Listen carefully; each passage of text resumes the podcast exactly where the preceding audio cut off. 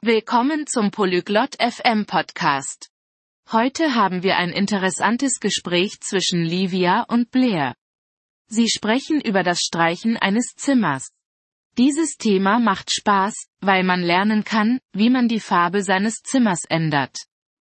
Nun hören wir uns ihr Gespräch an.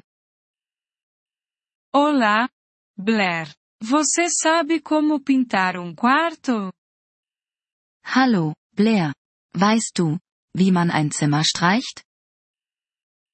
Oi, Livia. Não, eu não sei. Você pode me explicar? Hallo, Livia. Nein, das weiß ich nicht.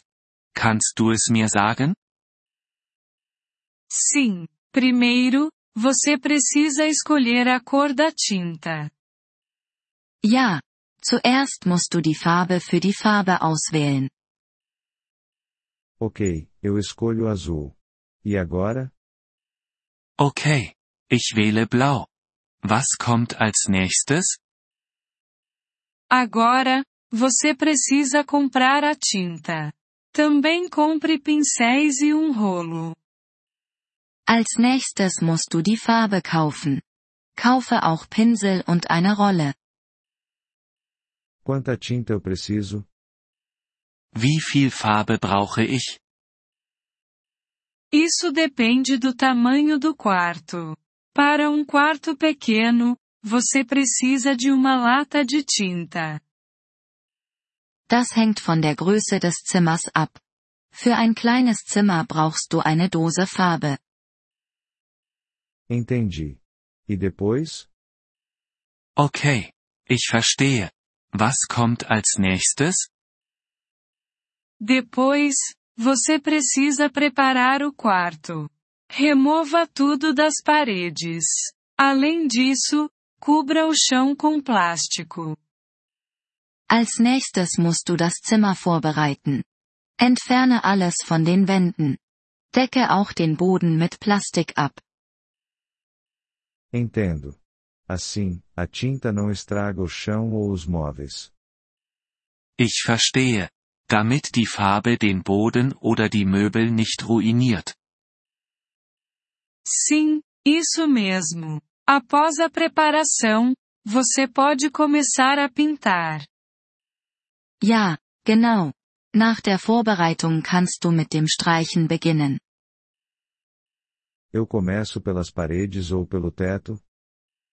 Fange ich mit den Wänden oder der Decke an? Comece pelo teto. Depois, pinte as paredes. Fange mit der Decke an. Dann streiche die Wände.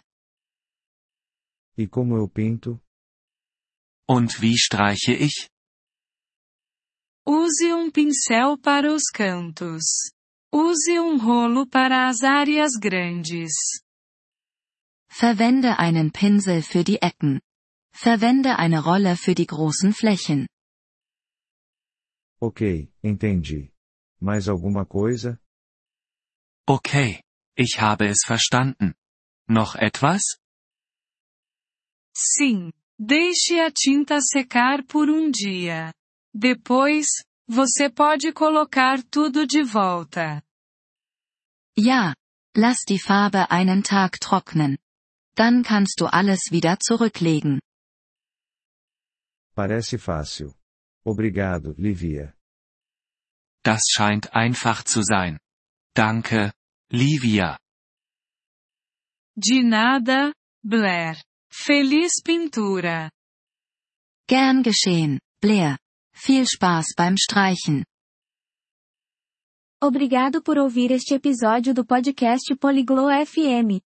Nós realmente apreciamos o seu apoio. Se você deseja acessar a transcrição ou receber explicações gramaticais, por favor, visite nosso site em poliglo.fm. Esperamos vê-lo novamente em episódios futuros. Até lá, feliz aprendizado de idiomas!